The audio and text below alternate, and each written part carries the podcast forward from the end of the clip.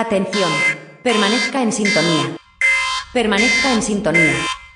Permanezca en sintonía. Un podcast de Eva Hinojosa y Pedro Zapatero.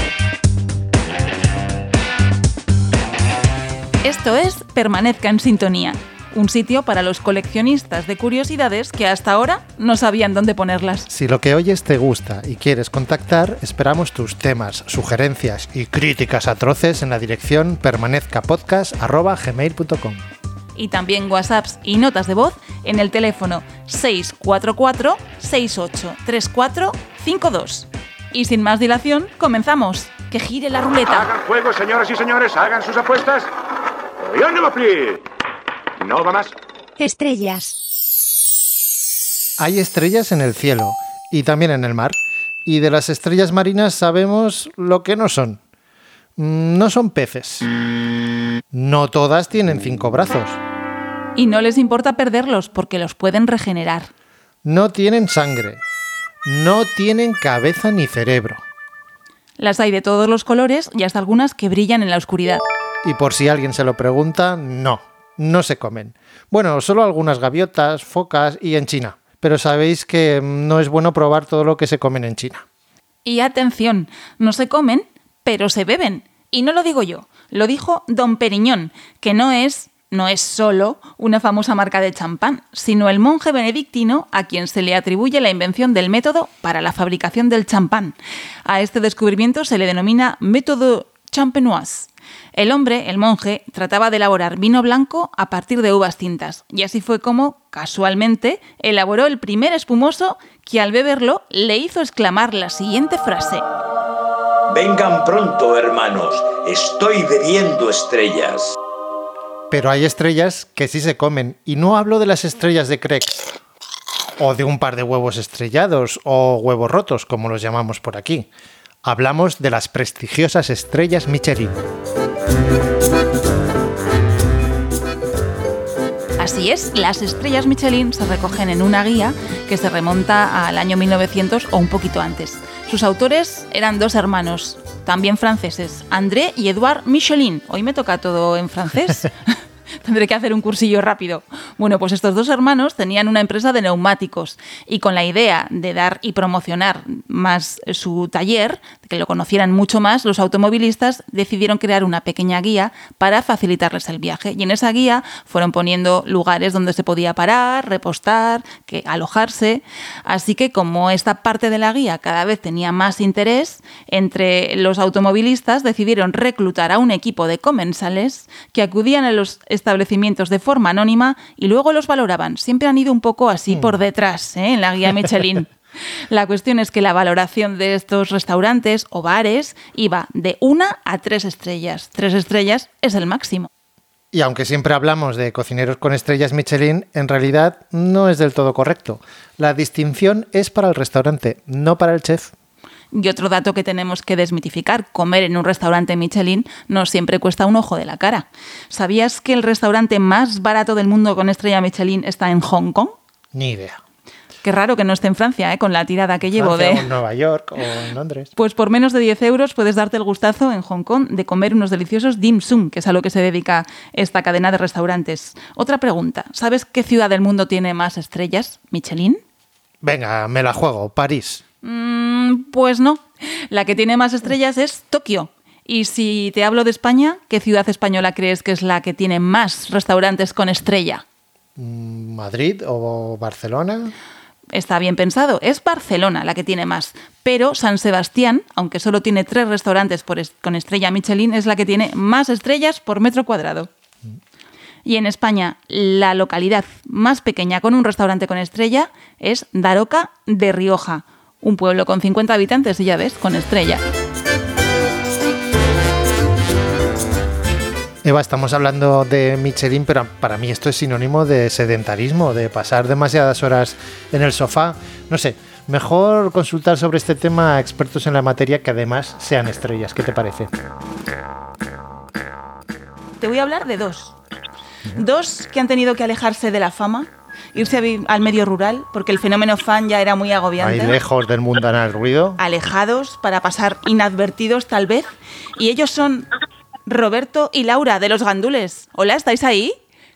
Hola, ¿qué tal? Hola, Roberto. Hombre. Hola, Laura. Digo bien, ¿no? Decimos bien, ¿eh? Alejados de la fama, estáis ahí. No vamos a decir el lugar, bueno, lo diremos luego al final para cebar un poco y que haya más expectación, pero habéis buscado la vida retirada y tranquila para dejar un poco este mundo de, de estrella, ¿no? De estrella de la música. Sí, bueno, era, era, empezaba a ser muy agobiante, ¿no? O había fans apostadas en la, en la, En la avenida Navarra. en la avenida. Navarra esperándonos, ¿sabes? Y no era, no era en la estación, ¿no? No era por la intermodal, era, era por los... No, no, era en casa, en casa. trenes enteros que venían a buscarnos. Si venían trenes de mercancías incluso, o sea, ya no eran trenes normales. O sea, y entonces tuvimos que huir y nos fuimos al pueblo y aquí estamos, o sea, bien. Aquí nos hemos quedado. Podemos citar el pueblo, ¿no? Venga, lo decimos ya. Nuestros, podéis. nuestros artistas residen en Luco de Giloca. Bueno, ahora ya, ahora ya no, no hay marcha atrás. Pasa por ahí el tren cerca, bueno, vais a tener suerte. No, precisamente tren últimamente, nada Hombre, de nada. no pasa, pero bueno, y si pasara podríamos subirnos en marcha, o sea que no habría También. ningún problema. Bueno, pues ahora ya sabéis que hemos soltado la liebre y es posible que las fans y los fans vayan hacia, hacia la comarca del Giloca. Lo sentimos, Bueno, teníamos pues serán- que serán decirlo. Serán bien recibidos. Los, los- Sí. los esperamos con los brazos abiertos. Bueno, como en este programa estamos hablando de estrellas, yo os quería preguntar porque, porque las estrellas se cuelan en, en vuestra discografía. Eh, creo que vuestro primer disco se titula Sillon Ball Stars. Sí, empezó, eh, es que hicimos una trilogía y el primero que se nos ocurrió, o sea, era Sillon Ball Stars, o sea, estrellas del Sillon Ball, que era un, dep- un deporte muy muy admirado por los gandules, o sea... Ya eran, ya eran estrellas en el primer disco. Hombre, o sea, por fueron a tope desde el principio. Claro, estuve pensando en sacar ya un, un Greatest Hits, ya el primero. Pero sí, sí, sí, Ball Stars, el primero sí se llama así. Sí, sí. ¿Y cómo se tunea una canción al estilo Gandul? ¿Cuál es el proceso? Si se puede contar Bueno. un poquito. Sí, bueno, es que hay varios procesos diferentes. Sí. ¿sabes? O sea, hay uno, hay uno que es de, eh, pues por cómo suena, si tú tienes una canción en inglés y te parece que dice eh, We Are the Champions, pues cuídame el gato, pues se parece, ¿no? Pues ya está. Así de fácil. Y, y luego otras por directamente reducción al absurdo, o sea, pues no sé, la cual... A la, bueno, vamos a desvelar un secreto. A la, la de Jacinto Benavente es. Esa es mía, esa es mía. Eso se le ocurrió A mí se me han ocurrido pocas, ¿eh? A lo mejor solo tres o cuatro. Pero son buenísimas todas. Las Por mejores. supuesto, por supuesto. ¿Has visto? Es el ego, el ego de las estrellas. Como... La de, la de Jacinto Benavente se me ocurrió precisamente fregando, que es que me acuerdo. Así fregando. Sí, que estaba fregando los cacharros y de repente empecé a cantar. Yo- yo la recordaba- Benavente. Le recordaba en un ascensor. No, no, no, fue fregando, fue Ah, fregando. vale, pues fregando, vale, lo sabía. Por eso que hay varias maneras de hacerlas y yo creo que la, la que más, la más reconocible es la de que parece que dicen eso. Y luego tenemos un secreto que a voces ya, que es que tenemos un diccionario de rimas que nos lleva Y leyendas. a- sí, que nos lleva a sitios muy absurdos cuando nos ponemos a hacer las letras y con Santi y eso yo creo que son las maneras más normales no las y bueno y poner la radio poníamos la radio Hombre, hubo con una, la tele época, hubo una época que poníais la radio y el canal Historia a la vez. Ah, me acuerdo de eso y el Sí. cruce, ¿no? Lo que saliera. sí exacto eso es y ahí salió ginecólogo rumano Eso es, ahí salió ginecólogo rumano. porque lo ponía ponía no sé cuánto estábamos estaba la voz de la tele quitada y salía el rótulo abajo y ponía no sé qué no sé cuántos eh, ginecólogo rumano digo mira qué majo y, y ese fue inmediato sí sí la verdad que ¿Os atrevéis con todo tipo de versiones, no sé, desde mocedades hasta Nirvana, pasando por Mecano o Bruce Springsteen? Em, cuando hacéis estas versiones, que, en cuanto a los derechos de autor, ¿cómo se gestiona eso? ¿Qué opina las GAE de todo esto? Pues la es que hay una en- yo, hay una historia que es la, el derecho a parodia. Entonces, yo creo que estamos ahí. No, no, me- no me ha quedado muy claro porque sí que hablamos con las, o sea, las GAE está de nuestra parte, no. Y, y lo que nos dijeron fue básicamente pues que podíamos eh, registrar las canciones como adaptaciones de letra y que con eso pues eh, podía pues, había que pedir permiso a los autores y ahí eso suponía hablar con las editoriales, o sea, es un lío, ¿eh? Es un lío, pero entonces lo que hemos hecho es esto, no lo digáis a nadie, pues es que no hemos hecho nada. A mí me ha gustado lo de derecho, derecho de parodia. Es un derecho más que debería estar incluido en la Constitución, ¿no? Sí, sí, no, es que está, en la ley de propiedad intelectual está, ¿eh? Toma, pues O sea, mira, ¿ves? Habíamos pasado por alto. sí, sí, sí. Sí, sí, no, no, no, es así, ¿eh? O sea, y, y yo creo que estamos ahí. Eh, eh, se valora si, si la canción tiene un tono humorístico y, ¿sabes? Y, y entonces a partir de ahí, ya pues yo creo que la cosa está es correcto. Hombre, en ningún momento estás diciendo que las canciones son tuyas, ¿no? No, no, siempre, siempre que declaramos eh, las canciones, o por ejemplo en un concierto o cosas así, ponemos la canción original y ya está. Eh, O sea, nosotros no, co- no ganamos nada de ahí, hombre, ya sería el colmo, ¿no? Oye, estaba pensando, bueno, estabais hablando de, de ese método que tenéis conjunto para crear canciones. Estábamos, perdón, como, como una pareja de talentosos comparte su día a día, porque los dos tan estrellas conviviendo ahí en casa, trabajando juntos, ¿cómo se lleva, Lauri, Roberto? Es muy duro. Es muy duro porque Laura se comporta, es- es, ¿sabes? Es una estrella. Entonces, claro, Una diva ahí, total. ahí me- ¿eh? Claro, claro, me veo yo ahí siempre apurado. Quiero, quiero que laves las toallas 12 veces. Y, pues, bueno, Y no hay manera, no hay manera. no, no consigo co- contentar todas, No, todos que me, tus quite los la- que me quite los lacasitos marrones del bol y esas cosas. Y al revés, y al revés. No, Roberto es muy llevadero. Muy llevadero. Con tal de tener la bata a mano. Es el típico artista campechano. Sí, totalmente. Cercano, cercano. Es, es Cercano. artistas cercanos, ¿sabes? O sea, ese Aquí rollo. la, la rarita soy yo. Especial. ¿Y, en, y en el, en el escenario tenéis caprichos de, de diva? Por ejemplo, quiero en mi camerino pantuflas eh, con forro de borreguillo azul. Oh, Oh, eso sería muy bonito. Eso sería. Sí, lo que pasa que eh, eso sería maravilloso si realmente no fuéramos artistas de segunda B y, y tuviéramos que cambiarnos a veces en un campo, que ha pasado. Una cabina de teléfonos.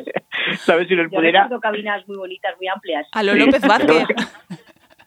Sí, sí, nos hemos cambiado rollo superhéroes hasta en cajeros automáticos y cosas así. O sea que, que no, no, no. Yo creo que la única exigencia más o menos es el sofá, ¿no?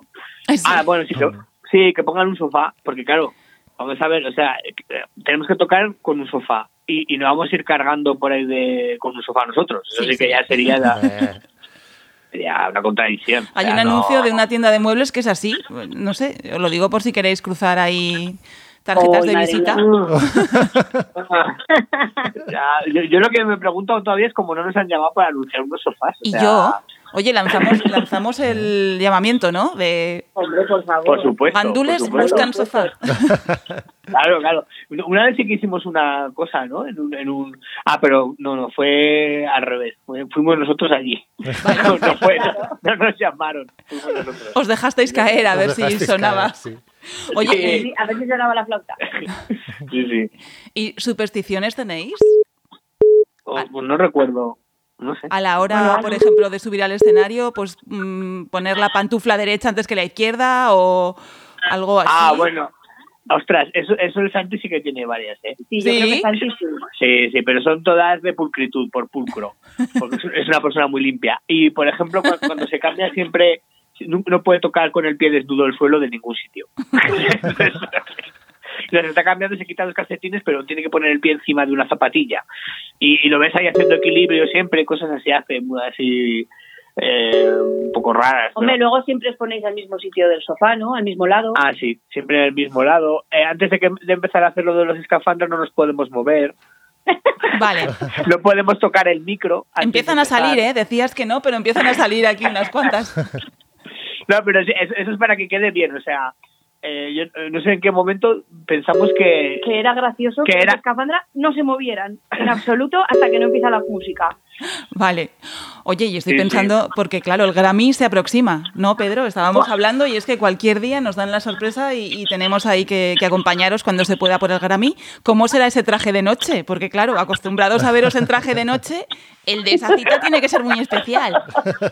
Yo- verdad, ah, no, habría que sí, pensarlo bien. Pues en chándal, claro. Bien, bien. Sería un chándal, pero un chándal bonito, ¿eh? No Vale. pienses que, un Que también tacones. Era un chándal de táctil. Uno bonito. Sí, sí. Y desde Luco, de- desde ese refugio tan estupendo en el que vi- vivís dos estrellas, ¿cómo ven las estrellas, estas dos estrellas que son? Oh, Oh, es que eh, yo de verdad, y esto lo digo en serio, ¿eh? Eh, yo creo que el cielo de Teruel, lo de la- las estrellas en Teruel, es, es una pasada. es una barbaridad. O sea, y incluso en comparación con otros eh, sitios eh, de, de pueblos y localidades en el campo, pues yo creo que estas de las zonas en las que mejor se ven las estrellas por la noche. Sí, sí. De hecho, tengo- sí, sí, tengo hasta un telescopio cutrísimo, pero ¿verdad? Sí, Ah. sí, sí. Ah. que hubo, hubo necesidad de, de- De decir, ahí va. de conseguir esto. uno porque, Sí. jolín, porque es que se ve, se ven muchísimas estrellas. Eso sí que aquí no les gusta mucho porque dicen que si, si hay muchas estrellas por la noche es que eso es que bailar. Entonces Sí, se ponen muy nerviosos. Sí, Pero, pero sí, es mola. precioso. Mola, además tenemos, es un telescopio tan cutre que, que lo único que podemos es la luna, ¿verdad? Siempre, Pero se ve muy bien. pues se ve muy bien. Y Hasta la cara oculta. Claro, claro, sí. Sa- ¿Sabes qué pasa? Que como eh, la Tierra se va moviendo, eh, no sé si lo sabíais. Esto Se mueve. En Luco también. Una exclusiva de gente que controla como nosotros, ¿sabes? Es- que, que pilota. Entonces, eh, la historia está que apuntas y como el, el telescopio es tan cutre y se apoya tan mal, en cuanto lo mueves un poco, se, no ves y te pe- yo me pego siempre como dos horas intentando enfocar para ver algo durante 15 segundos. O sea, es un desastre. Pero bueno, sí que es verdad. Menos mal que se ven a simple vista. y entonces nos acabó el telescopio. Oye, ¿y vosotros qué, que habéis dedicado una canción a la NASA? No sé si os habéis puesto ya en contacto con, con ellos para, para que una canción de los gandules suene por fin en el espacio. Jo, pues Ostras, co- como esas cápsulas, ¿no? Que envían por si acaso los, los Claro. se encuentran los alienígenas. ¿a quién mandaron? ¿Los de Full Dead man- mandaron? o No sé Sí. qué. ¿El Club Full Dead? Sí, ¿no? Eso Sí, fue. y, y Pues- también ha sonado Fly Me to the Moon de Frank Sinatra, por ejemplo. Algo de Bowie habrá Ah. sonado. Pues faltan los gandules. Yo lo veo. Es verdad, es verdad, es verdad. Lo que pasa es que molaría mandar algo, pero una canción que no fuera de nada sobre, ¿sabes? Que no fuera sobre el espacio. Claro, porque si no, es no muy aburrido. Claro, para no repetirnos. Claro, van a, van a decir los extraterrestres, pero vamos a ver, estos tíos... No, no, no, no hay otra cosa. ¿que ¿No hay otro tema o qué? ¿Hay otro tema? Pues hombre, la- esa que tenéis de la tuneladora yo creo que sería muy apropiada. Claro, para La que conozcan el interior de la Tierra. Algo de ingeniería, hombre, que aprendan un poquito. Claro. Sí. Oye, pues eh, no tenemos ninguna pregunta más. Ya todas las que habíamos escrito aquí en esta servilleta de papel, ya, ya os las hemos hecho. No sé si queréis, Maravilloso. añadir, si queréis añadir algo, porque estaréis cansados, claro, después de esta entrevista. Sí, sí, habrá, vamos a echar Ha sido muy- a- difícil, ¿eh? Que, oye, en, en un programa dedicado a las estrellas habréis, hab- habréis hablado del destornillador de estrella, ¿no? Hombre, eso, es- eso es básico y Con fundamental. lo manitas que es Pedro, no falta nunca en casa. Y la cortinilla de estrella también, ¿eh? Ah, vale, vale. Yo soy más de huevos estrellados, pero o rotos. Ah, Pero bueno. Bueno, Sí, sí, chicos, sí. Que ha sido un placer enorme y ya que no podemos de momento cruzar hasta, hasta Luco de Giloca, poderos tener aquí, aquí cerquita y, claro, y tocar casi una estrella. Gracias a vosotros tenemos una relación de un grado ya, pues no sé, mm, con... con es que ya, es que Con se me todos va, los grandes de me la va. música. claro, Ya estáis más cerca, un escalón más. Venga. claro, claro. Y, y Pedro, ¿les quieres mandar un mensaje? Un abrazote muy grande. Muchas gracias por todo, Roberto, Laura. Un placer, chicos. Gracias a vosotros. Gracias a vosotros. Venga, y seguimos con el derecho de parodia. Creo que tenéis que ir al huerto, ¿eh? Que la vida rural requiere un poco de acción, ¿eh?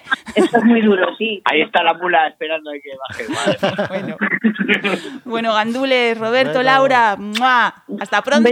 Hasta pronto. Adiós. Gracias. Adiós. Hola a todos. Hoy vamos a hablar de un amigo imprescindible en tu caja de herramientas. Sí, el destornillador de estrella, ¿oyes? La verdad, Bueno, ahora en serio, destornilladores ya había desde la Edad Media, pero el destornillador de estrella no se inventó hasta 1933 y lo inventó un señor que se llamaba Oregonian J.P. Thompson. Eh, de esta manera desarrolló la patente de un tornillo empotrado cruciforme, pero no encontró respaldo para esta nueva herramienta hasta que tiempo después un ingeniero llamado Henry Phillips compraría los derechos de la patente de Thompson. Este ingenio ofrecía mayor fuerza de torsión con menos esfuerzo. ¿Será ese Phillips el de las bombillas? Ah, Ah,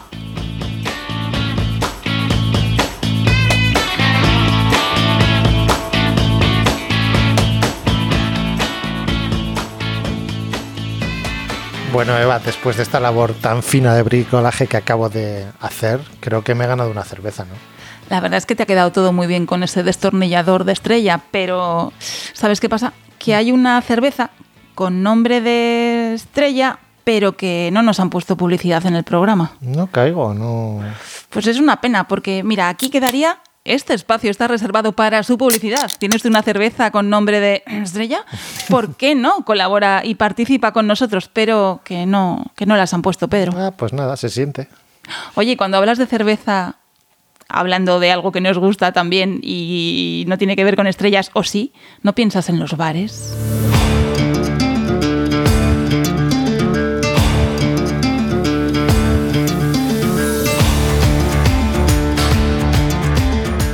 Y ahora nos vamos a Teruel, que no solo existe, sino que mantiene un vínculo especial con unas grandes estrellas de la música. Allí se encuentra el Flanagans, un pub temático dedicado a U2 y los apartamentos One, que también guardan relación con la banda irlandesa. Hablamos con Miguel Ángel Labrador, impulsor de estos dos proyectos. Hola Miguel Ángel, ¿cómo estás? Hola, buenas tardes. ¿Desde cuándo existe el Flanagans y cuándo decidiste dedicarlo a U2? Pues mira, Flanagan's cumplirá este diciembre 25 años. Y bueno, pues dedicado a U2 pues desde el año 2012. Hubo una.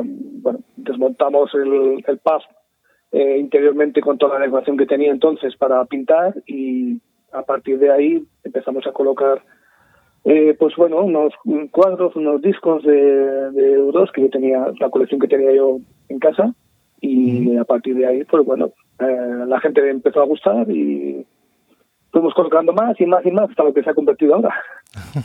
¿Y qué encontramos eh, tanto en el pub como en los apartamentos? Eh? ¿De qué se compone esa colección?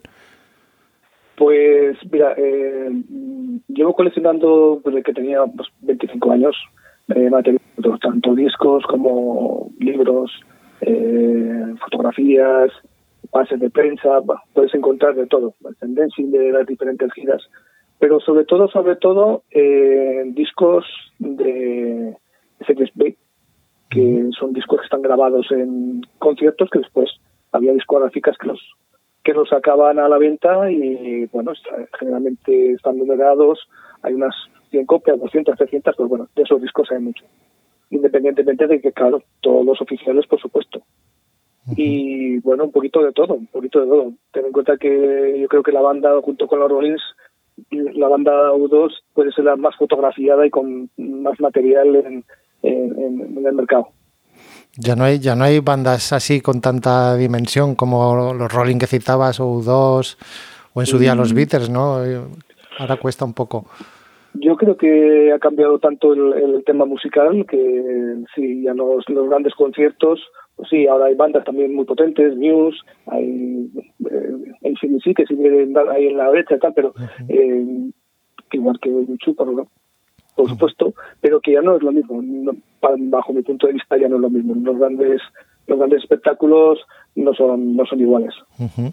Y este año que se cumple el 30 aniversario del Actum Baby, un disco con el que la, la banda se reinventó, bueno, creo que también se cumple el 40 del, del October, pero para ti, ¿cuál es tu, tu disco favorito de U2? Pues mira, mi disco favorito es precisamente Atom Baby. Y te voy a decir porque eh, con el Joshua Tree eh, es el momento que enganchas con, con la banda, aparte de haberlos oído antes, pero es el momento que enganchas con ellos. Y el Atom Baby con el que ya te enamoras. Y esto me sucede a mí con ellos. Eh, Atom Baby yo lo considero una de las eh, el mejor disco de ellos, por supuesto, y uno de los mejores discos de, de la década de los de los 90 y los 80. ¿Y cuántas veces has visto a U2 en concierto? Pues unas cuantas, unas cuantas. Cu- Me gustaría haberlo visto más porque, bueno, por mis trabajos Yo, aparte de tenerlo en los colegios, trabajo, trabajo de bombero en la Diputación de Teruel y, bueno, pues ha habido veces que sí los he podido ver y otras veces que no. Eh, pero bueno, siempre que he podido ir a verlos he estado allí. Miguel Ángel, creo que, que algunos de los miembros de, de U2 eh, saben de la existencia del Flanagans. Sí, yo, vamos, la, las noticias que tenemos sobre, sobre esa ese breve es un momento que tuve con Bono, que estuvimos en el 2015 con él, eh, pues bueno, nosotros le entregamos un videoclip, un pen con un videoclip que tenemos de presentación del pub y nos consta que él lo vio y a través también de, de, de Udos Spain, que es, que es un chico de José Antonio eh, Laborda, que es un chico de Zaragoza, que llevaba esa página, pues a través de ellos y Universal Music, pues también les hicimos llegar ese, ese videoclip y nos consta que ellos lo han visto y saben que existimos. ¿Y cómo, Entonces, cómo bueno, son estas estrellas de cerca? Son Bueno, mm, nosotros el- estuvimos con, con Bono y con Alan Clayton y bueno, la verdad es que pues muy normal. Eh, estuvo muy cordial con todo el mundo que estábamos allí en, en aquella firma y como se, bueno, como se portan, creo yo que con todo el mundo, muy cordiales, muy cercanos. Me imagino que tu sueño sería que un día entrasen por la puerta del Flanagans y se tomaran ahí una pinta con- contigo. Nos daríamos una pinta de cine muy bien a gusto. Pues a ver si, si esto se cumple y pasamos esta pandemia y, y vemos algún día U2 por Teruel. Muchas gracias, Miguel Ángel. Muy bien, muchas gracias a vosotros. Un abrazo.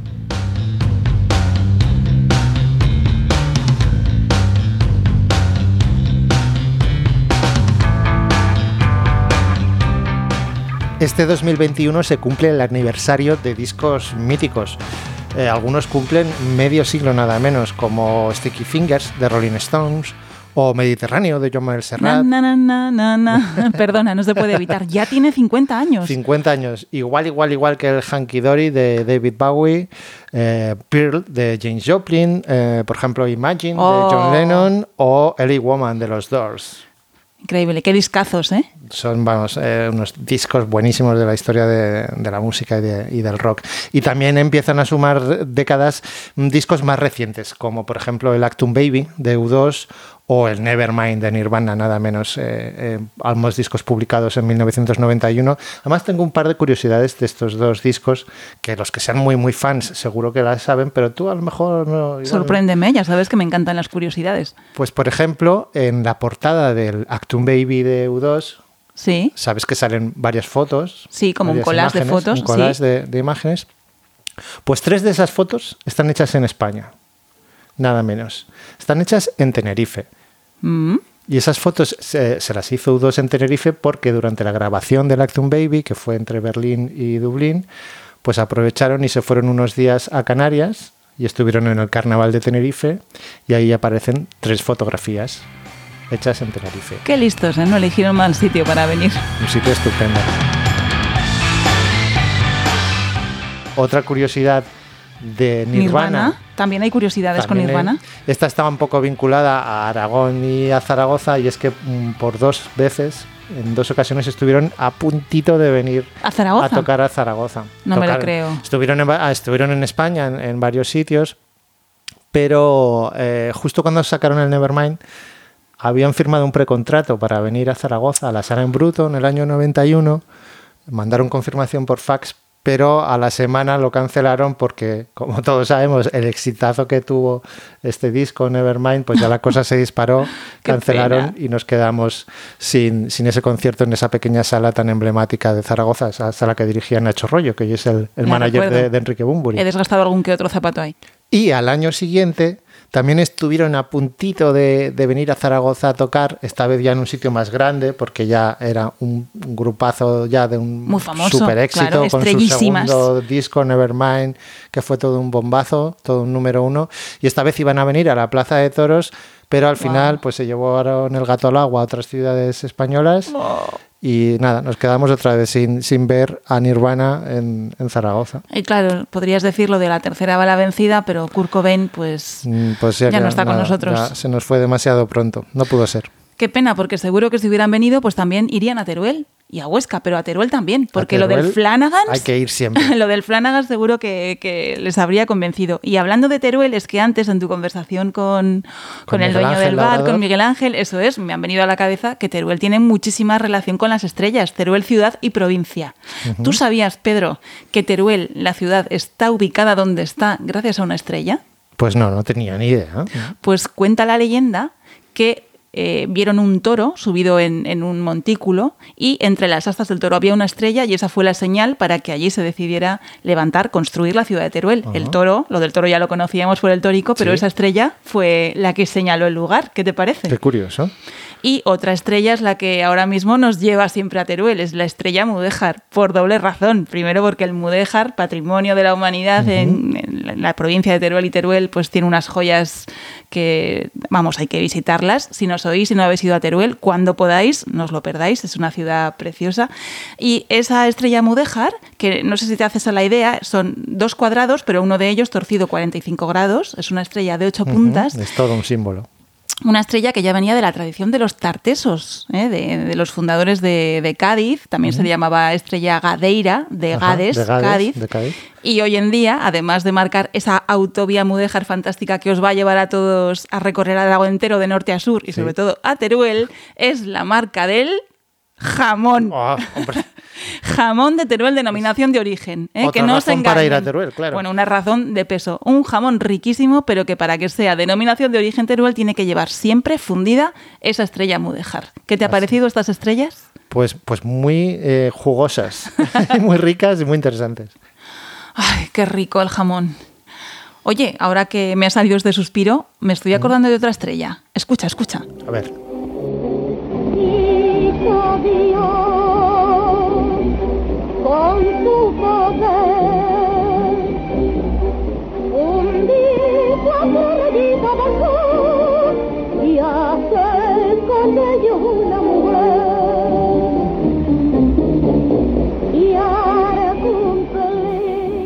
¿Han reconocido la, la canción?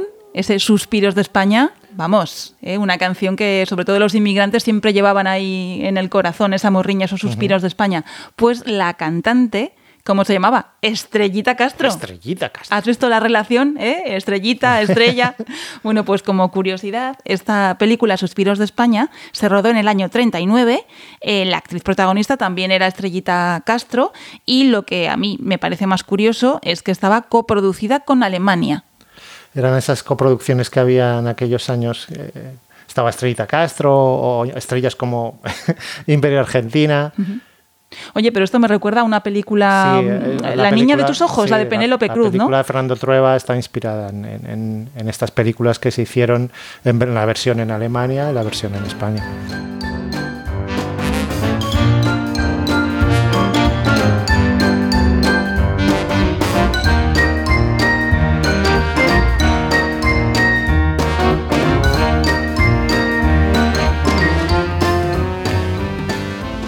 Eva, has abierto el melón porque el cine está repleto de estrellas. De hecho, hay tantas que voy a hablarte solo de una, tal vez poco conocida. Jackie Coogan, No me suena el nombre en absoluto. ¿no? Mira, Jackie Coogan fue uno de los primeros niños actores del cine. Lo descubrió Chaplin en un teatro de vodevil de Los Ángeles y escribió para él el personaje del chico, una Ah. película que acaba de cumplir 100 años. Cierto. Coogan fue la primera estrella que ganó un millón de dólares, aunque su exitosa carrera terminó a los 21 años, al descubrir que no tenía ni un centavo a su nombre. ¿Qué dices? Pues esto fue así porque entonces la ley de California establecía que el salario de un menor le pertenecía a sus padres. Qué jetas, se quedaron todo su dinero. Todo, no le dejaron ni un centavo. El joven actor demandó a su madre y a su representante y este proceso condujo a la creación de la ley Coogan en el año 1939, una ley que protege a los niños actores de situaciones similares. Bueno, al menos eh, sirvió para algo, ¿no? Se, se pudo hacer una ley para que a otros chiquillos no les pasase lo mismo que a él. Oye, pero es una pena. ¿Nunca más volvió a actuar? Por suerte, sí, regresó en los años 60, ya siendo un sesentón, y se hizo muy popular gracias al personaje de Fétido en la serie La familia Adams. Eh, estupendo. Me gustaba mucho Fétido. Bueno, pues yo también estoy recordando otros títulos cinematográficos que recuerdan a las estrellas. Por ejemplo, La La Land City, City of Stars. ¿eh? Me, me he ido del francés al inglés. Esta película que todos conocemos como La La Land, en inglés el título original es La La Land Ciudad de Estrellas, Ciudad de las Estrellas como ese tema principal tan pegadizo. Na na na na na na na na na na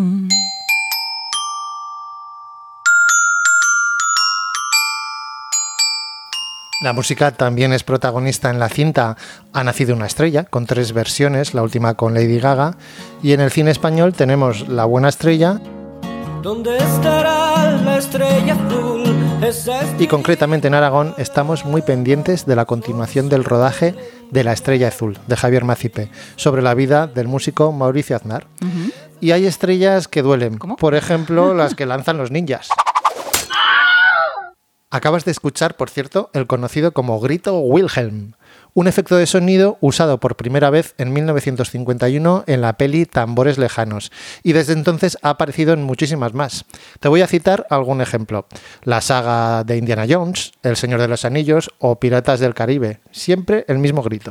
¡Qué vida de sufrimiento! Otra estrella importante para el cine y para la historia es la estrella de David, símbolo del pueblo judío y que aparece en títulos como La lista de Schindler, El pianista, El hijo de Saúl y tantas otras que hablan del holocausto. Otras tienen que ver con la estrella del sheriff, por ejemplo, Solo ante el peligro, o su versión galáctica, Atmósfera Cero, con Sean Connery. Y si hablamos del espacio, por supuesto están Star Trek, Star Wars y su estrella de la muerte, Starman, Stargate, Gravity, Interestelar, y me he dejado a propósito la película Contact, en la que aparece la siguiente frase. Verás, hay 400 mil millones de estrellas solo en nuestra galaxia. Si solo una de cada millón tuviera planetas, y de esas en una de cada millón hubiera vida, y si solo en una por millón de esas hubiera vida inteligente, habría literalmente millones de civilizaciones. Si no fuera así, ¿cuánto espacio desaprovechado? Pedro, y si hablamos de estrellas, hay que hablar de aragoneses, en este caso aragonesa, que casi toca las estrellas. Desde Andorra, Teruel, atención a lo que te voy a decir, se ha ido a trabajar en un proyecto de la NASA, para la NASA, que se llama Living with a Star. ¿eh? En Mi inglés no es muy bueno, pero viviendo con una estrella, vamos, que nos viene al pelo para este podcast relativo a las estrellas. Hola Ana Belén, ¿cómo estás? Ana Belén Griñón, que no hemos dicho su nombre, astrofísica. ¿Qué tal estás? ¿Nos oyes bien? Hola, sí, os oigo muy bien. Eh, muchísimas gracias por la invitación que me habéis hecho. Y bueno, esperemos que pasemos un buen rato y que, y que os pueda explicar bien las cositas para que aprendáis cosas nuevas. Bueno, la, la primera pregunta es, es, obligada. ¿En qué consiste eh, este proyecto llamado Living with a Star? Pues a ver, como muy bien ha traducido Eva, el proyecto en español sería viviendo o conviviendo con una estrella, porque claro, nosotros, el ser humano, eh, claro, vivimos gracias a, al sol uh -huh, y que sí. supongo que todo el mundo sabrá, pues es una estrella, ¿no? Lo que pasa que como siempre el sol, el sol parece que nos olvidamos a veces de que también es una estrella. Entonces el proyecto de la NASA eh, tiene dentro del proyecto hay como diferentes ramificaciones, ¿no? Y yo en concreto participé en uno porque, eh, bueno, supongo que luego lo hablaremos un poquito. Yo ya hace unos meses que, que dejé, aunque sigo colaborando con ellos, eh, empecé en un proyecto eh, en el que hemos estado involucrados en, en el desarrollo, o sea, desarrollaron un instrumento que va a bordo de un satélite que observa constantemente el Sol sí. y ese instrumento nos manda los datos.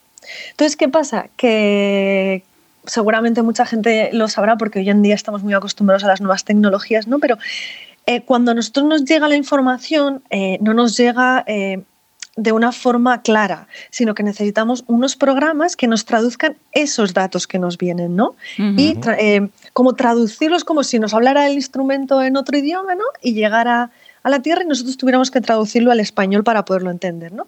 Pues vendría a ser una cosita así. Entonces, yo estaba involucrada en ese programa que traduce los datos. En particular, eh, este instrumento observa unos parámetros que se llaman parámetros de Stokes, pero bueno, no vamos a entrar mucho en detalle, que básicamente lo que hace es caracterizar la luz. La luz que nos viene del Sol, eh, a través de esos parámetros nosotros podemos eh, investigar cómo cómo es la luz allí en el sol, ¿no? Entonces el programa que, en el que yo estaba involucrada eh, ayudaba a traducir esos parámetros de Stokes en parámetros que sí conocemos y que, que como es la temperatura, eh, la velocidad del material allí, eh, la intensidad de campo magnético, que sí son parámetros que, conocemos mejor, ¿no? Entonces eso es lo que, lo que he estado y sigo haciendo, porque todavía sigo trabajando en ese proyectito. No hemos hablado de dónde estás ahora, porque este podcast se hace desde Aragón, pero tú estás a unos cuantos kilómetros. ¿Dónde estás ahora ubicada, Ana Belén? Sí, estoy en el norte de Europa, en concreto el país es Noruega y estoy en la ciudad de Oslo. Me mudé a finales de noviembre para empezar el 1 de diciembre a trabajar aquí, con lo cual llevo escasos dos meses y medio o casi tres. Recién Y, llegada. mm, Recién llegada, sí, me ha pillado además todo un poco loco porque con el tema del virus eh, Sí. las cosas no, no son tan fáciles, ¿no? Ya, ya de por sí mudarte a un país nuevo a veces no es fácil, pero, pero ya estoy asentada, ya puedo decir que, que ya estoy asentada. Oye, y una curiosidad, al hablar siempre de observar el sol, uno piensa en el mito este famoso, ¿no? De Ícaro, que voló tan cerca con sus alas de cera que, que se derritió. ¿No es peligroso trabajar o observar tanto, tanto el sol? Em, es peligroso si no, no usas la instrumentación adecuada. ¿no? Em, todos los instrumentos y telescopios que observan el Sol, todos llevan unos filtros especiales para que no se quemen. Y nosotros em, o sea, no observamos directamente el Sol de- con el ojo humano, digamos, sino que observamos a través de ordenadores. Entonces, con esos filtros conseguimos que la instrumentación eh, no, no alcance temperaturas muy altas y llegue a quemarse con lo cual de esa manera ya estamos protegiéndonos. Y si alguna vez hacemos usamos algún telescopio de divulgación para mirar directamente el sol, lo mismo, ese telescopio lleva un filtro especial que hace que no nos dañe el ojo. Viene a ser un poquito como las gafas que se suelen usar, que son especiales para mirar los eclipses de sol. Pues Sí, las que llamamos de soldador, ¿no? Aquí cuando hay un eclipse que siempre nos dicen protegeos del sol, pero algunos vamos con, con las, ¿no? las películas fotográficas de antes de las cámaras, pero eso no era un buen método, no era una buena no. herramienta. no, hay que observar el sol siempre, siempre, siempre con el filtro especial. Entonces, es verdad que las gafas estas de eclipse, eh, la calidad es un poco inferior y seguramente a lo mejor unas gafas que te compras hoy, pues seguramente dentro de cinco años yo ya no las usaría, me, me compraría otras, ¿no? Buen Pero en, la- en los telescopios no, en los telescopios, eh, de hecho, en los telescopios solares normalmente los de divulgación, digamos, suele ser lo más caro el filtro. Luego el telescopio, el material es más barato, pero el filtro es lo que te ayuda a protegerte los ojos y que encima te dure en el tiempo, que te compres hoy un telescopio y dentro de 10 años lo puedas seguir usando. Entonces sí, efectivamente el mensaje que me gustaría mandar es que ante cualquier eclipse de sol que vayamos a ver, eh, no podemos usar los, el carrete fotográfico antiguo, ni siquiera las caretas de soldador, pero no, no porque a lo mejor algunas no se puedan, ¿vale? No tengo, no, no desconozco esa- esos materiales, pero sí puede ocurrir que no estén preparados, con lo cual no nos arriesguemos, ¿no? Vamos a usar eh, las gafas hechas precisamente para este tipo de eventos. Eso es lo, lo mejor que hay que hacer. Ana Belén, creo que en 2026 tenemos un eclipse total y que precisamente en Aragón va a ser uno de los sitios donde se, se va a poder ver muy bien, ¿no? Sí. Eh, aparte, o sea, además de que va a ser en Aragón, que para mí, bueno, y para todos realmente, pero yo como física solar, para mí va a ser algo espectacular. ¿no? Estarás por Y- aquí, ¿no? Habrás ya reservado para venir. Sí, sí, y si no me dejan, me escaparé. Vale. Pero además, no sé si os habéis dado cuenta de un detalle súper importante, y es que será el 12 de agosto, con lo cual es verano, que por cierto es el día antes del cumpleaños de mis hermanos, así que tendremos doble celebración. No olvidas Ellos- la ellos- fecha. no, ellos son gemelos y cumplen juntos, así que perfecto. Y mm, con lo cual es verano, las probabilidades de que el tiempo sea bueno son altas, pero además es cerca del atardecer. Ya cualquier día de verano con un- pueda ocurrir un atardecer precioso, ¿no? Con una mezcla de colores súper bonita, pues imaginaos ahora si encima hay un eclipse.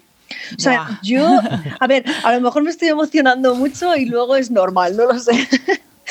Pero, pero creo que puede ser espectacular. Y lo bueno que tenemos es lo que comentabais, que, que Aragón de pleno lo va a ver perfecto y, y lo vamos a disfrutar mucho seguro. Además, los cielos de, de Teruel son la envidia de medio mundo. Yo no sé si esto fue lo que a ti te motivó para estudiar astrofísica. Em, no, pero porque la construcción a mí ya me pilló mayor, más mayor. Entonces yo ya para entonces estaba encaminada a la astrofísica. Sí que es verdad que sé que el proyecto inicial del todo fue alrededor del 93, 94, una cosita así. sí. Con lo cual ahí sí que yo era pequeñita, pero yo no, no me enteré en ese momento, con lo cual nunca supe que iba a haber un proyecto para poner un observatorio en Teruel. Sí que por falta de financiación se retrasó y cuando ya se empezó a construir yo ya estaba estudiando astrofísica. Entonces realmente ese no fue el motivo. Pero sí que es verdad que, que, bueno, que a pesar de que yo no, para mi campo de investigación no me sirven esos telescopios, sí que he de decir que son punteros a nivel mundial. Tenemos una suerte brutal de que en Teruel la, la contaminación lumínica es muy baja y eh, justo en esa parte donde está instalado el observatorio las condiciones atmosféricas también son muy especiales. Y entonces esos telescopios están eh, perfectamente diseñados para hacer lo que se llama un cartografiado del espacio y estudiar la, la materia oscura. Entonces, eh, son punteros a nivel mundial porque eh, las condiciones que se tienen allí para hacer ese tipo de estudios, eh, no, o sea, seguramente habrá en otras partes del mundo, pero no hay un telescopio instalado. Con lo es. cual, eh, de hecho, el, el instituto, el CEFCA, el Centro de Estudios de Física del Cosmos de Aragón, está creciendo muchísimo. Muchísimo, con lo cual me verdad. Qué alegro orgullo. un. Sí, ¿No, no has estado en el observatorio entonces, Ana Belén? Sí, estuve Pero hace, hace ya... años o algo así. No, hace, no hace mucho, mucho, pero, pero sí me gustaría volver. Sí, Así porque que- está evolucionando. Pues de hecho, seguro Sí. que cuando te escuchen aquí hay una invitación que sale, vamos, para poner fecha y, ¿no? Fecha y hora a esa Eso. visita. Eso, eso. Oye, Ana Belén, como somos curiosos y estamos hablando pues, con una astrofísica, con una científica real, teníamos la curiosidad de preguntarte si los científicos veis películas de ciencia ficción, sobre todo relacionadas con el espacio, y si son muchas las barbaridades que os encontráis. Si más de una vez os lleváis las manos a la cabeza diciendo, pero bueno, pero qué planteamiento es este. Pues es verdad que cuando mucha gente piensa en un científico, eh, se lo imagina como un friki que está todo el día viendo películas de ciencia ficción, que le gusta muchísimo Star Wars, Star Trek y todo esto, ¿no? Yo no soy así. La verdad es que las películas de ciencia ficción y los libros no, nunca han sido lo que más me ha atraído. Pero sí que es verdad que hay que tener o sea, hay que, yo creo que cuando ves una película hay que tener varias, varios puntos de vista, ¿no? Primero decir, vale, esta película que me está vendiendo, si me está vendiendo realidad y luego mm, se saltan las leyes de la física a la torera, entonces sí que hay un problema, ¿no? Porque Me han no lo perdido, venda. ya me han perdido como espectadora, ¿no? Claro, ya es como, mira, no.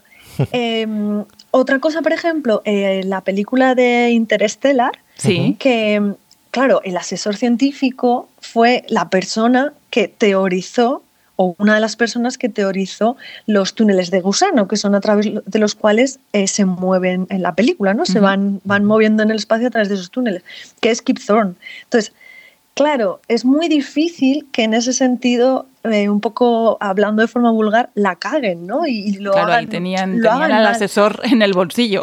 Claro, sí que es verdad que luego está la parte de ciencia, de, de- de ciencia ficción y tú sabes que, que hay una parte de la película que, que es todo inventado y que porque no se sabe exactamente qué, qué ocurre en esos túneles, ¿no? Pero luego, por ejemplo, hay una película que se llama Sunshine, que va de una misión que van unos astronautas, se acercan muchísimo al Sol porque van a rescatar a otra misión que se quedó allí atrapada. Pues claro, eh, ya sabes, cuando lees el resumen dices, vale, esto es todo mentira, el ser humano no puede acercarse tanto al Sol. Ya lo decía yo, esto, ¿ves? Es peligroso. Claro. Se, se están viniendo muy arriba.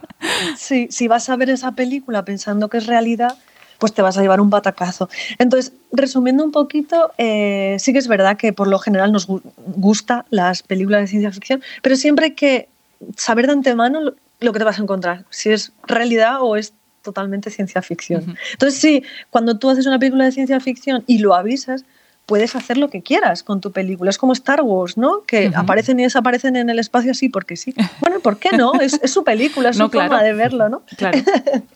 Sí.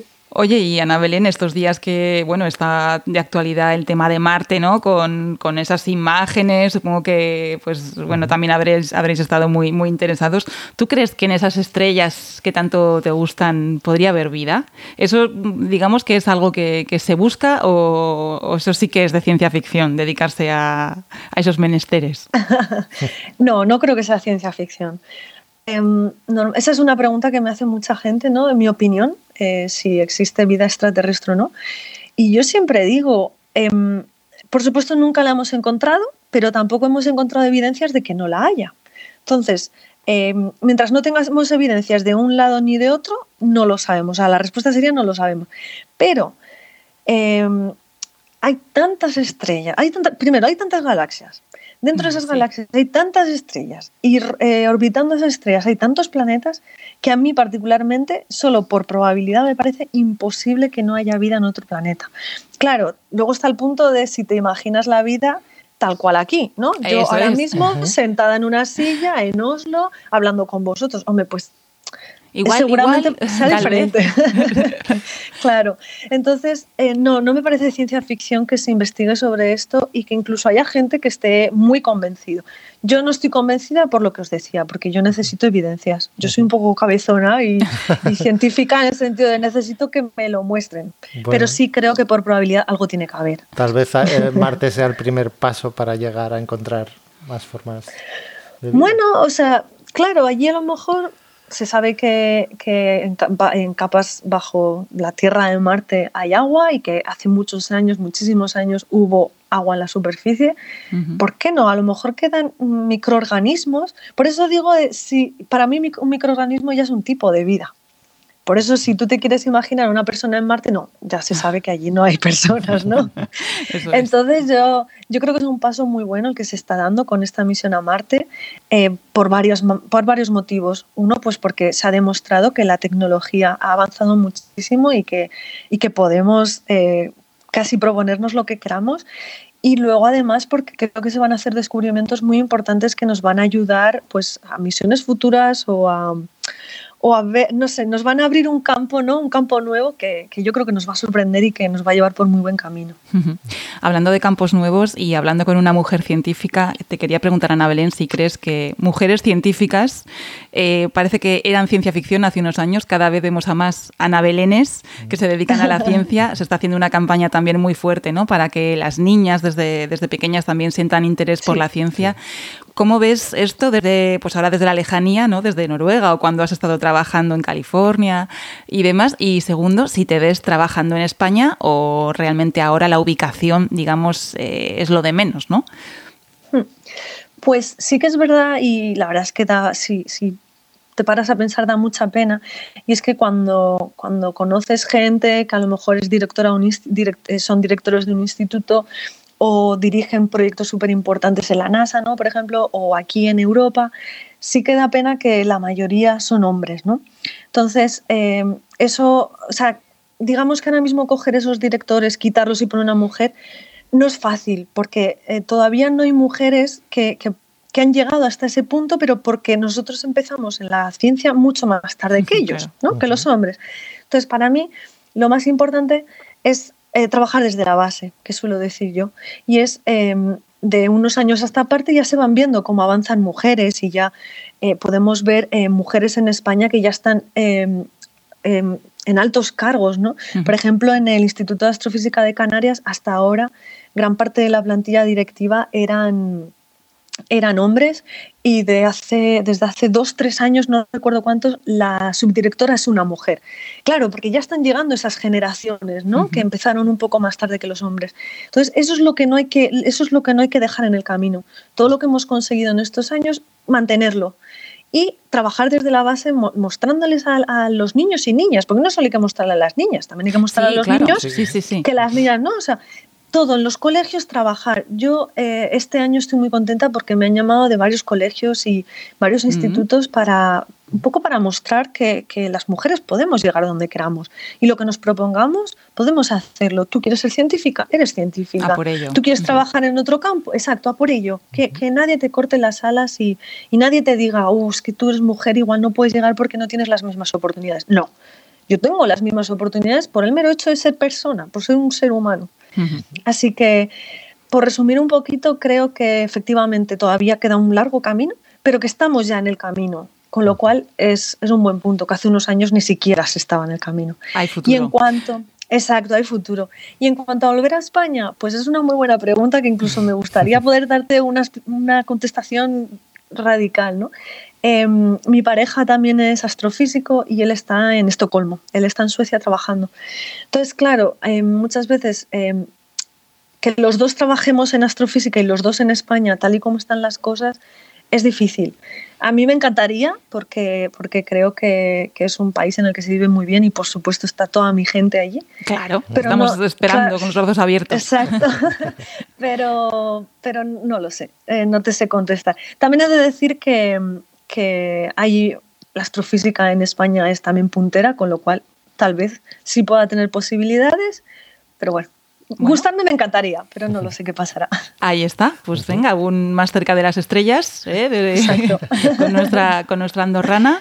Y Sí. oye, que, que ya está, ya se acaba la entrevista. Esto es eh, nada, como si estuvieras aquí mismo además. Y bueno, hemos intentado explicar un poco ¿no? todo, todo ese proyecto tan importante que, que estáis haciendo y que lo seguiremos de cerca ahora, Ana Belén. Sí, muy bien, muchísimas gracias, me ha encantado, he estado muy a gusto. Gracias, Ana Belén. Bueno, te esperamos en las fiestas de Andorra ¿eh? cuando vengas. Y... Ay, sí, a ver. A ver si el virus nos deja ya viajar y ser un poquito más libres, ¿no? Que, que también necesitamos un poco eso, el Sí. olvidarnos que... el contacto y sí, volver un Sí. poco a esa normalidad de antes, que mala o buena era la que conocíamos, ¿verdad? Sí, exacto. Bueno, pues un abrazo muy grande y enhorabuena por todos tus éxitos, Ana Belén. Un abrazo. Muchísimas gracias por la invitación. Chao. Del cielo al suelo, hablemos ahora del Paseo de la Fama de Hollywood. El tramo más famoso de Hollywood Boulevard cuenta con más de 2.500 estrellas rosadas de cinco puntas, de diferentes categorías, cine, televisión, música, radio y teatro. La primera estrella a la que se otorgó una estrella fue Joan Woodward, la mujer de Paul Newman. Fue en 1960 por su Oscar en Las tres caras de Eva. Los astronautas del Apolo 11 también tienen su estrella y Harrison Ford tiene dos, pero no son al mismo actor. En la era del cine mudo destacó un intérprete llamado igual. Ah, la verdad es que hay tantos nombres y tantas estrellas que lo más recomendable, si ya podéis ir a Los Ángeles y visitarlo, es entrar en el buscador de estrellas de su web oficial. Por cierto, otra curiosidad, entre los años 60 y 68 no se añadió ninguna estrella por la degradación del barrio. Desde entonces se hizo obligatorio, Pedro, que cualquier persona que quisiera tener su estrella fuese en persona a la ceremonia y pagase el mantenimiento, unos 30.000 dólares. Antonio Banderas, Javier Bardem y Penélope Cruz son los actores españoles presentes en el Paseo de la Fama. Y en el mundo de la música también tienen estrella Julio Iglesias y Plácido Domingo. Y hay otros paseos de la fama, por ejemplo en Madrid o en Cracovia, pero ninguno tan famoso como este.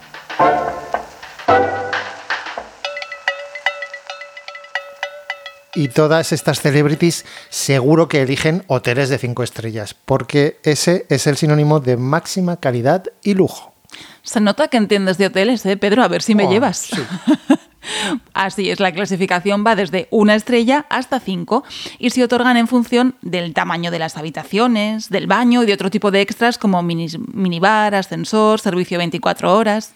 En tiempos de crisis, algunos hoteles han reducido su número de estrellas para abaratar costes y exigencias. Así han aparecido algunas denominaciones como cuatro estrellas superior, por ejemplo, que no son cuatro, pero tampoco son cinco. Y en el otro extremo están los que van presumiendo de que su hotel tiene siete estrellas. Hablamos de algunos países árabes. Y son los que ofrecen súper lujo, pero no existe esa categoría. Así que que no os den camello por liebre. Os queremos anunciar que contamos con una nueva incorporación a Permanezca en Sintonía. No quiere revelar su identidad. Esto es lo único que sabemos de él. Ese hombre no pasa desapercibido, lo encontraremos. No esté tan seguro. Lleva dos días de ventaja y eso es más de lo que necesita. Tiene amigos en todos los pueblos y ciudades de aquí a Sudán. Conoce sus costumbres. Habla una docena de lenguas. Se mezcla con el pueblo. Desaparecerá. No volverán a verle nunca más. Su nombre clave es Kiko. El Kiko-comentario.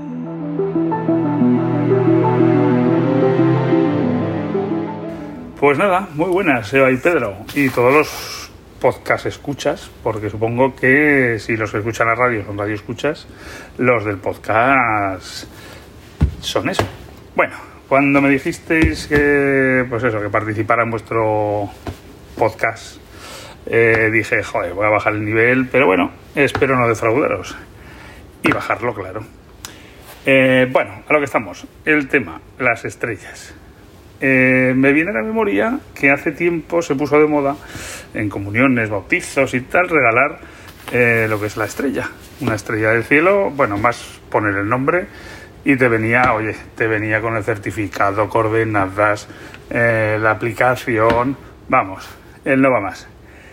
Y dado que eh, cuando generalmente se suele ver una estrella, se ha muerto ya, entiendo que esto es como cuando te regalan un coche y te dicen que vayas al desguace, porque está ahí ya. Así que nada. Bueno, espero que os haya gustado y no haber defraudado. ¿Vale? Venga, hasta luego. Envía tus notas de voz al teléfono 644 68 34 52. Interesante el apunte de Kiko. Él habla de nombres de estrellas, pero le voy a dar la réplica. Le voy a hablar de estrellas en el nombre. Por ejemplo, el pueblo de Villastar, en Teruel. Que bien podría ser el Hollywood aragonés. Mira cómo suena, Villastar. Y en la misma provincia también hay una localidad que se llama La Estrella, con santuario dedicado a la Virgen de la Estrella incluido. La Estrella no es un pueblo cualquiera. Es un claro ejemplo de la despoblación que afecta a Aragón y otros territorios de la España interior. En La Estrella sus únicos vecinos son Martín y Sinforosa, un matrimonio casi nonagenario. Llevan viviendo solos más de 40 años y podríamos decir que son los guardianes de la Estrella.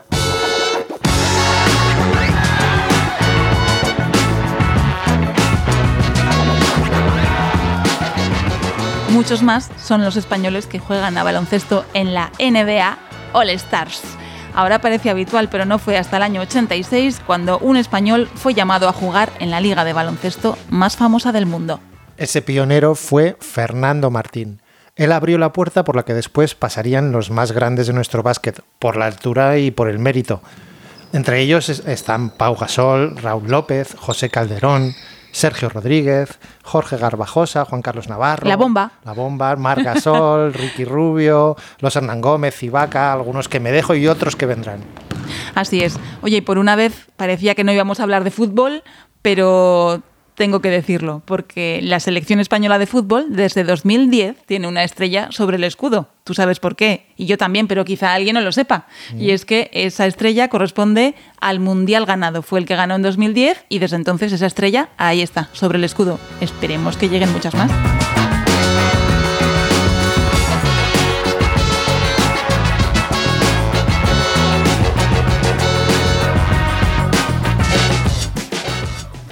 Las estrellas han inspirado a muchos artistas, por ejemplo a los pintores Van Gogh y Miró.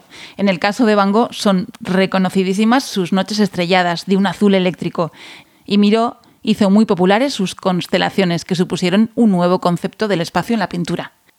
Otra obra de la que te quiero hablar, Pedro, y a todos los que nos escucháis, creo que os va a encantar. Así que mm, buscad en Google El Sembrador de Estrellas.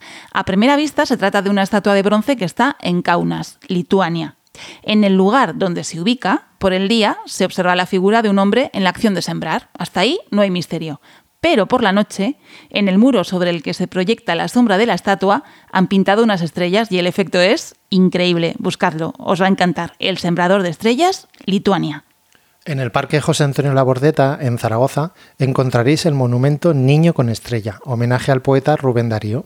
El monumento se compone de una enorme roca sobre la que se sitúa una estatua de bronce que muestra a un niño atrapando una estrella, que es el símbolo alegórico a la poesía.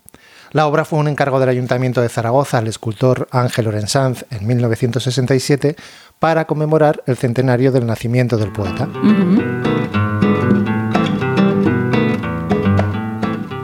Otra escultura mítica es El pueblo español tiene un camino que conduce a una estrella. Un título corto, ¿eh? Sí. Del escultor y pintor Alberto Sánchez, una especie de tortuoso cactus cuya cúspide está coronada por una estrella roja. La obra original la realizó en 1937 para que se colocara en el exterior del pabellón de la República Española de la Exposición Internacional de París de aquel año. Por cierto, que en esa exposición se expuso por primera vez al público el Guernica de Picasso. Actualmente hay una réplica de la escultura de Alberto Sánchez en la plaza del Museo Reina Sofía. plaza que se llama desde 2017 de Juan Goitisolo. Mira, pues no lo sabía. Oye, qué curioso, ¿no? El Guernica y esta escultura siempre juntos. Siempre juntas.